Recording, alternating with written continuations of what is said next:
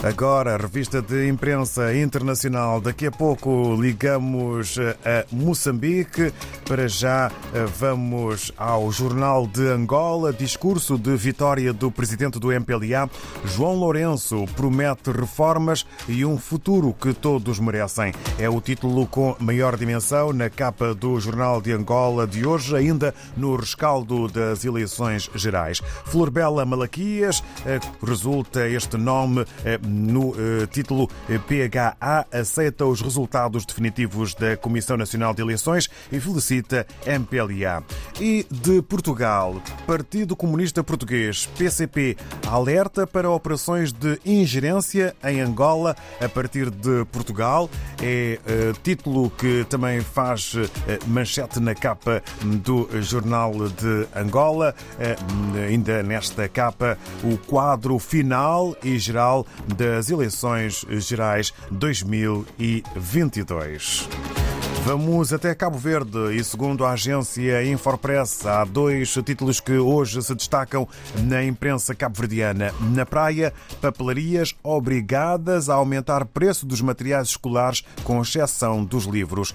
E no âmbito do desporto, o grande mestre José Pina, Taekwondo, insta Cabo Verde a investir no desporto individual para alcançar títulos olímpicos. Em São Tomé e Príncipe, há dois temas que a STP Press coloca em voga. Conheça as posições dos partidos no boletim de voto para as eleições de 25 de setembro e o Parlamento reúne-se hoje para aprovar Estatuto do Imigrante Investidor.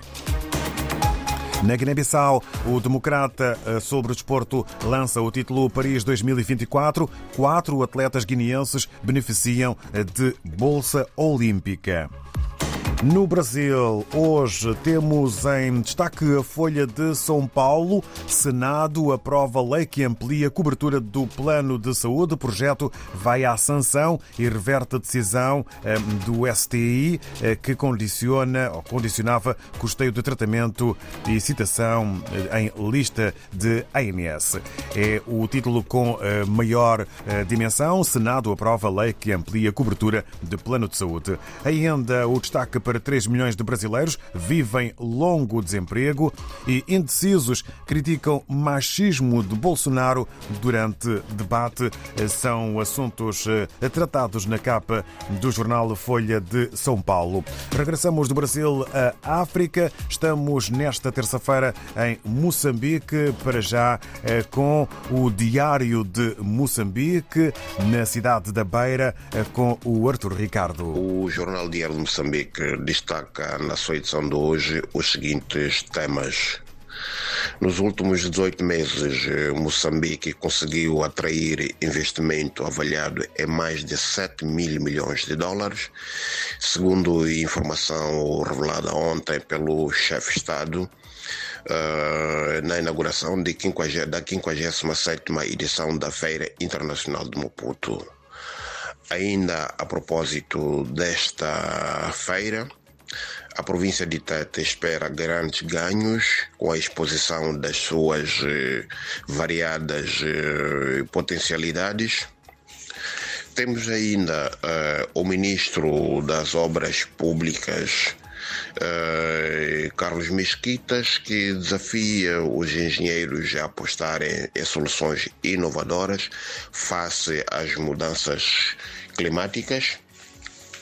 Na cidade da Beira, o roubo e vandalização de equipamento elétrico leva à detenção de quatro pessoas, uh, numa altura em que pelo menos 160 e 160 processos judiciais estão a ocorrer, portanto, os seus trâmites nos tribunais.